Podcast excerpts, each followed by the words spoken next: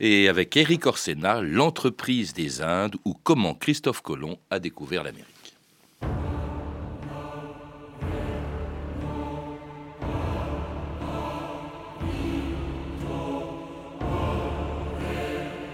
Les bateaux ne partent pas que des ports, ils s'en vont poussés par un rêve. Éric Orsena. «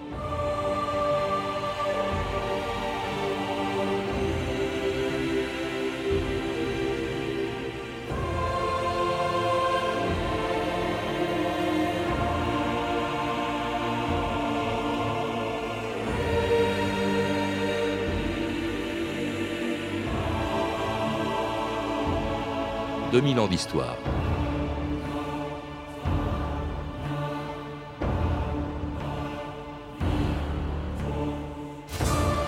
Parce qu'il croyait pouvoir atteindre l'Asie par l'ouest en traversant l'Atlantique, Christophe Colomb avait appelé son voyage l'entreprise des Indes.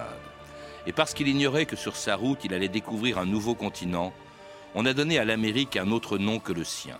Mais si personne aujourd'hui ne sait ce qu'a fait Amerigo Vespucci pour que ce nouveau monde porte son prénom, chacun sait que c'est à Christophe Colomb que l'on doit la plus grande des grandes découvertes, celle qui a fait entrer son nom dans l'histoire et le monde dans la Renaissance lorsque le 12 octobre 1492, après avoir passé 40 jours sur une mer inconnue, la Santa Maria, la Pinta et la Nina arrivaient sur une île quelque part dans l'archipel des Bahamas. On est complètement perdu. Tout ce qu'on peut faire, c'est aller de l'avant. La Terre est là. La Terre est proche.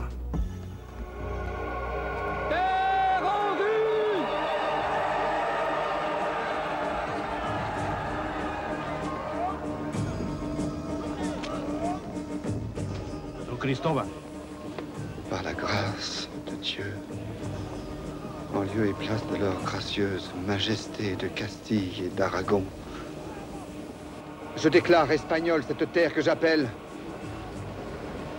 San Salvador.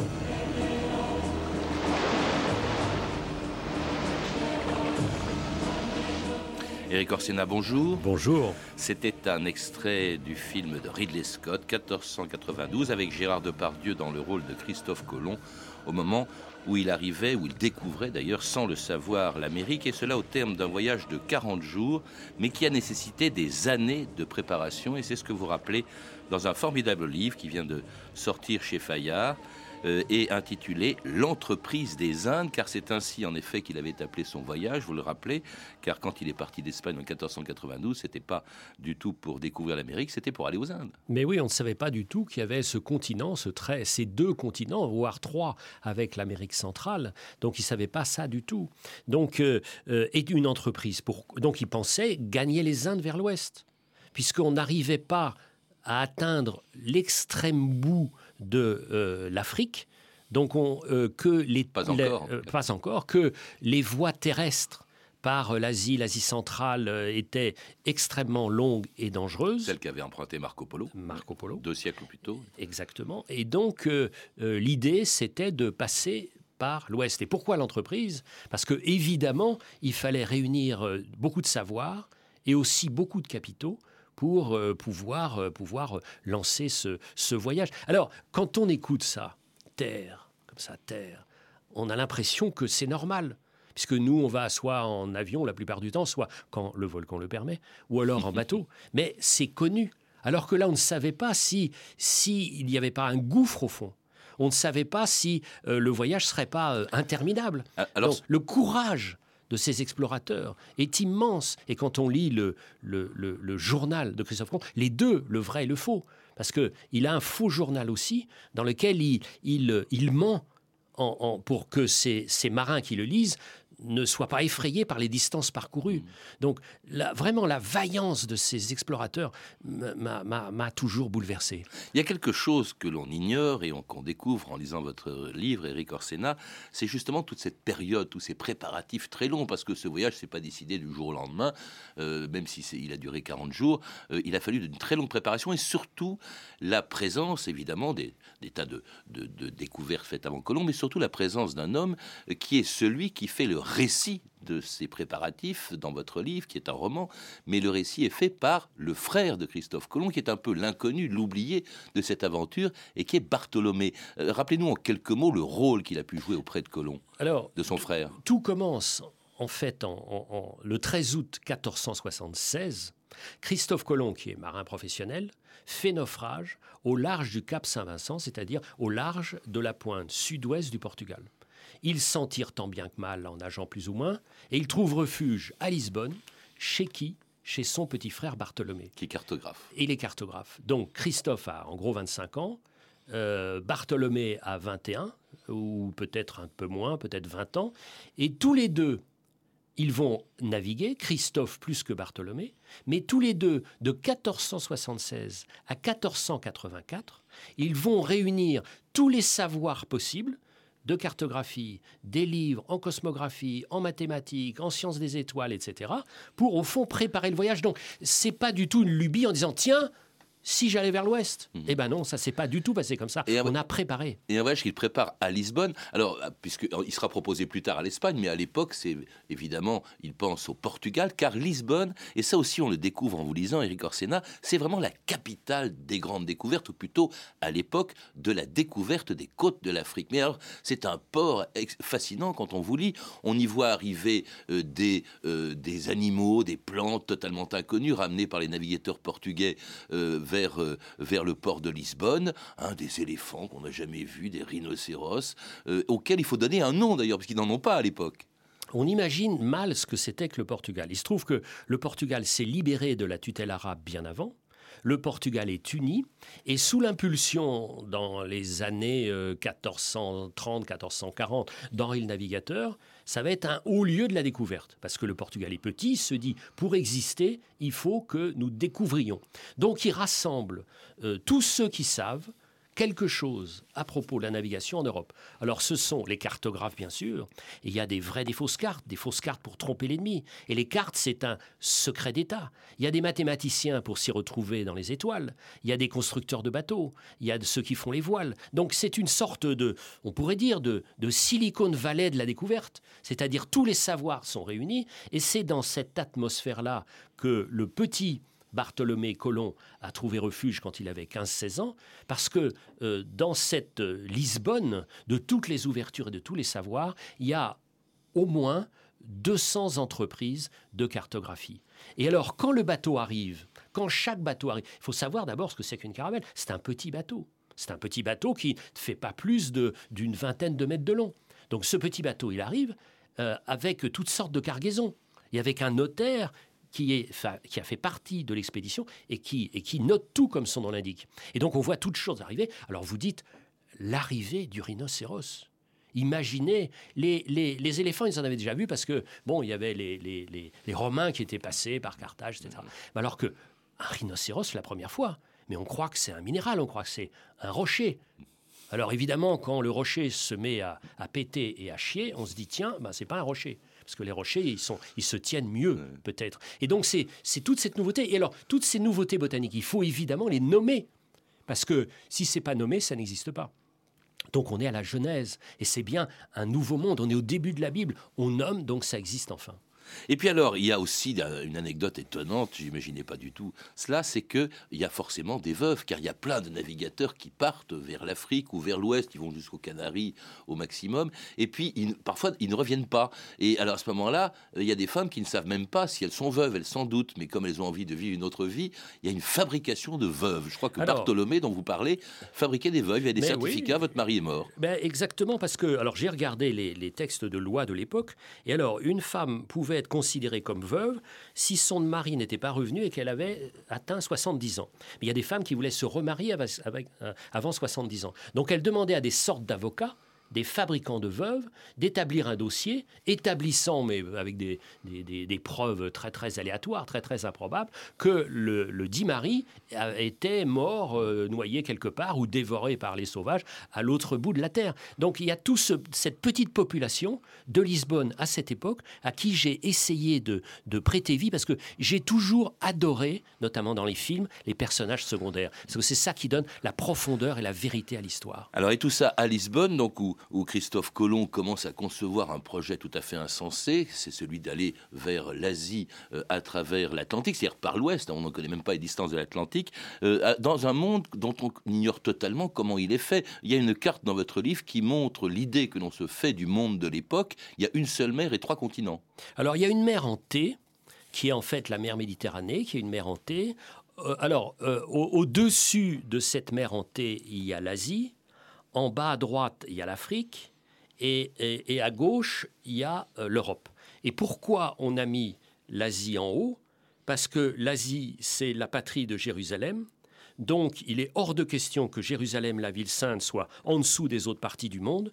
D'où l'expression orienter la carte, c'est-à-dire mettre l'Orient en haut de la carte. Alors ce que propose Colomb, c'est d'atteindre justement l'Asie par l'ouest à travers l'océan et non pas par l'est comme tentaient déjà de le faire les Portugais en contournant l'Afrique. Et tout cela pour atteindre les Indes, Sipango, le Japon, et puis Cathay, la Chine. Écoutez-moi, je vous dis qu'un navire discipliné et bien approvisionné peut réussir ce voyage. Ce n'est qu'une ruse. Ça ne prouve rien sur la mer des ténèbres. Une mer si vaste que même si Cathay était de l'autre côté, nul n'y parviendrait vivant. Le monde est rond.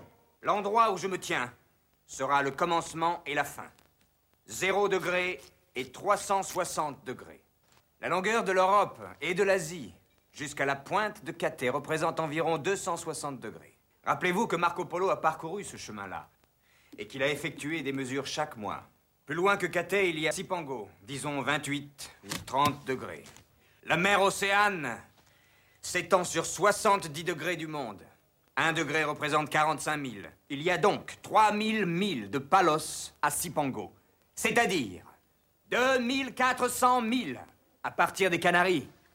S'il est bien approvisionné, et surtout si la discipline règne à bord, un navire peut réussir ce voyage. Mais tes calculs, Colomb, s'ils sont faux. Ils sont justes. Qu'en penses-tu, Vicente? Je crois que je raconterai à mes petits-enfants que j'ai navigué sur la mer Océane.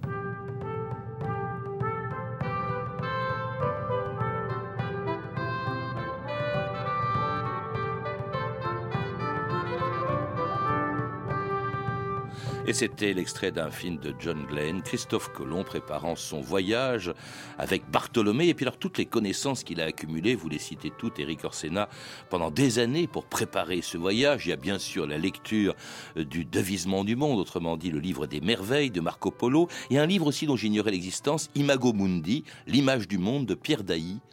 Alors, ce qui, est, ce qui, est, intéressant, c'est que ce Pierre Dailly est un, est un évêque, il a été un, un, évêque très savant, un grand diplomate de l'Église qui a essayé de, de, de retisser les liens entre l'Église au moment du, du, du schisme.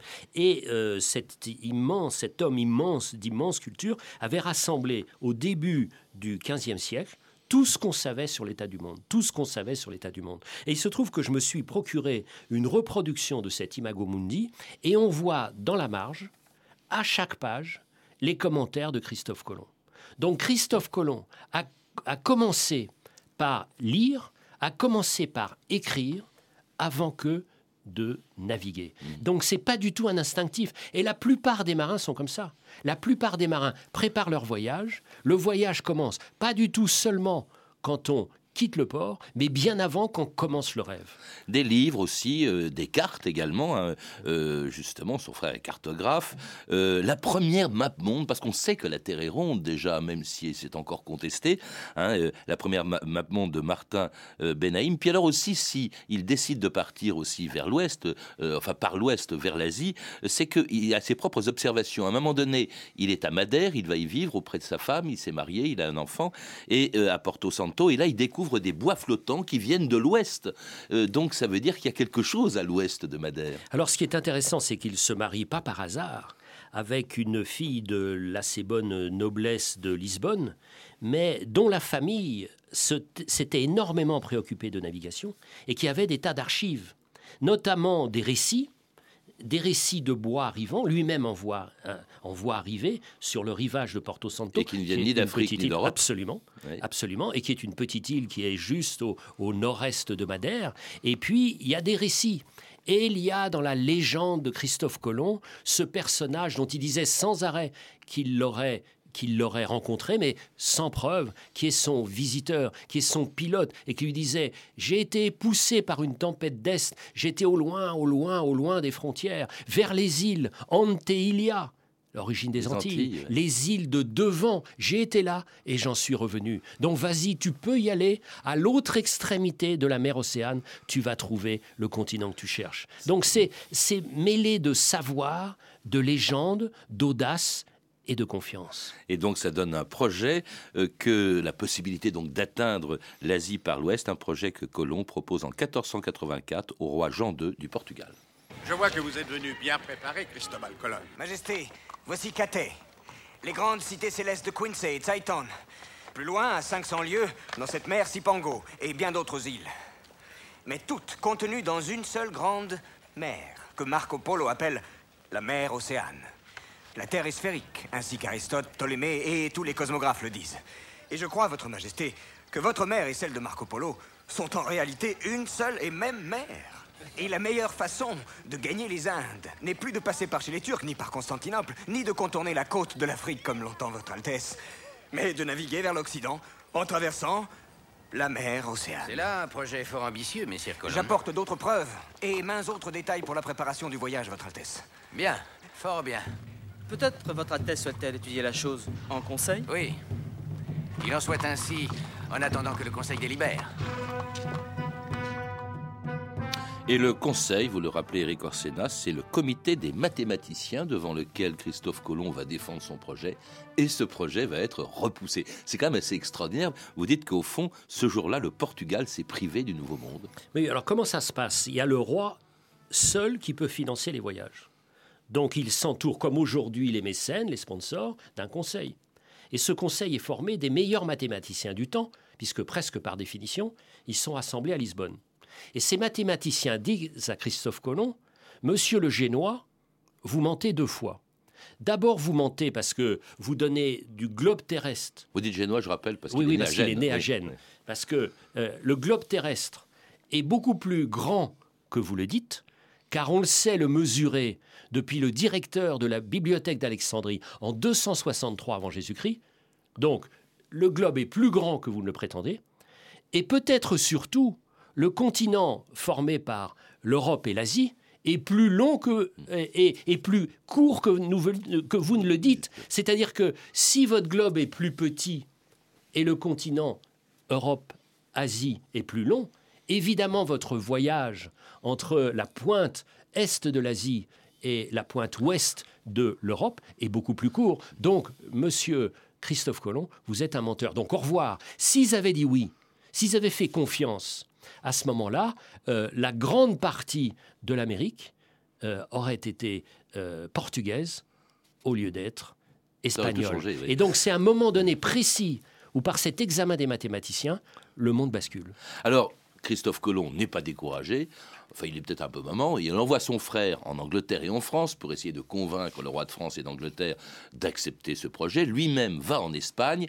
Et là, il va entendre encore cinq ans avant que ce même projet euh, soit accepté. Parce que, bah, parce que tout simplement, le roi et la reine d'Espagne, Ferdinand et Isabelle euh, la catholique, euh, sont surtout préoccupés par la reconquête de, de l'Espagne sur le dernier royaume qui reste encore de, de l'Espagne musulmane et qui est Voilà, Mais pendant cinq ans, il attend. Il attend, il attend, et alors il demande des nouvelles à son frère Bartholomé, qui va voir le roi, le roi d'Angleterre. Il dit alors est-ce que le roi d'Angleterre est intéressé par mon projet? Pas du tout. Ensuite, Bartholomé va voir le roi de France. Est-ce que le roi Non, pas du tout. Et donc lui continue, continue, continue à faire le siège de- de- de- d'Isabelle la catholique pour savoir. Et comme vous le dites, sa préoccupation majeure, c'est pas là. Alors, alors qu'au même moment.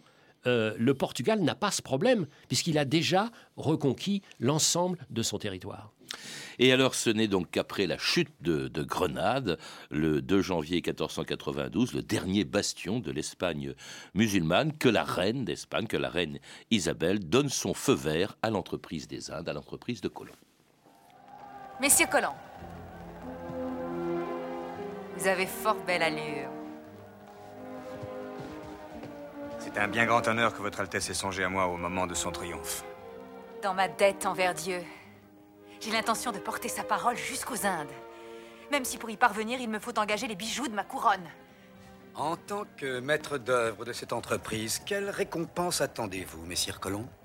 Je revendique le titre d'amiral de la mer Océane et de vice-roi de toutes les îles et continents découverts ou conquis grâce à mes efforts. Ces offices et le titre de Don Cristobal Colón seront transmis à mes héritiers et successeurs à tout jamais. De plus, un dixième de toutes les denrées et marchandises obtenues dans ces nouvelles terres m'appartiendra en propre, libre de taxation. Cristobal, modifiez vos exigences. Votre Altesse, je ne le puis. Vous savez convaincre les femmes, Colon Je suis natif de Gênes, Votre Majesté. Je suis persuadé que vous découvrirez les Indes. Et comme Dieu a réalisé mon rêve, j'ai le désir de réaliser le vôtre. Dieu soit avec vous, donc Cristobal Colon. Et c'est ainsi que Colomb donc, va accepter ce fameux projet, cette entreprise des Indes, euh, qui le fera partir justement vers l'ouest, euh, sans savoir qu'il allait découvrir un autre continent, avec la bénédiction d'Isabelle la catholique, enfin d'Isabelle d'Espagne, la reine d'Espagne, malgré les exigences incroyables de Colomb. Non, mais on l'a entendu. Oui, mais c'est pas propre. C'est pas propre au fond à Christophe Colomb. La plupart, la plupart des explorateurs euh, s'imaginent en, en, en, roi. Regardez un des romans La Voix royale de, de, de, de Malraux. Euh, regardez Apocalypse Now. C'est-à-dire que quand on est dans, dans des endroits inconnus, on se rêve roi des territoires qu'on vient de découvrir. C'est-à-dire qu'à un moment donné, les explorateurs sont dépassés par leurs rêves. Et s'ils n'étaient pas dépassés par leurs rêves, ils ne seraient pas tirés par lui, ils ne seraient pas euh, euh, contraints d'une certaine manière à aller plus loin que leurs possibilités. C'est très très beau cette sorte de, de fièvre comme ça, cette folie, parce que un homme ordinaire, un homme d'aujourd'hui, un homme par exemple respectueux du principe de précaution, à l'évidence, ne serait pas parti. Oui, parce que c'est un risque énorme hein, qu'il prend. Aujourd'hui, ça nous paraît euh, facile, puisqu'on vous le disiez, on traverse l'Atlantique en quelques heures en, avion. Et là, ils ne savaient pas où ils allaient. Il n'y avait pas de carte par définition, puisque personne n'était passé par là. Euh, il y avait des instruments euh, de navigation qui étaient vraiment rudimentaires, l'astrolabe ou encore le cadran. Euh, et puis, un voyage qui a failli mal tourner. Et puis finalement, ils arrivent donc, mais ils arrivent aux Bahamas, ils n'arrivent pas aux Indes. Jusqu'au bout, il a cru qu'il était. Jusqu'au bout, il a cru. Jusqu'au bout. Jusqu'à sa mort. Jusqu'à sa mort. Christophe, jusqu'à sa mort. Il a, au fond, voulu croire d'abord qu'il avait trouvé euh, les Indes. Et, et, il a voulu croire aussi que il avait trouvé les richesses qu'il attendait. Or, les richesses, c'est-à-dire les pierres précieuses et surtout l'or. Or, ce qu'il trouve, c'est une vraie civilisation, notamment les Taïnos qui sont là à Saint-Domingue aujourd'hui, une civilisation équilibrée, une civilisation humaine, mais il y a beaucoup moins d'or qui le croyaient, et ça va être le début de cette terrible cruauté envers les Indiens, parce qu'il est obligé de leur faire produire de l'or, plus qu'il y en a, parce que s'il revient pas avec de l'or, tout ce qu'il a donné comme motivation au voyage s'éteint et il ne pourra pas financer le voyage d'après. Il est tombé dans le, dans le piège de son rêve. Et c'est ainsi effectivement que l'or promis n'est pas revenu en Espagne et, et que le paradis qu'il espérait est devenu un enfer. Au début, tout nous paraît encore possible. On est plein d'espérance et plein de rêves. Marchena avait raison, Bartholomé.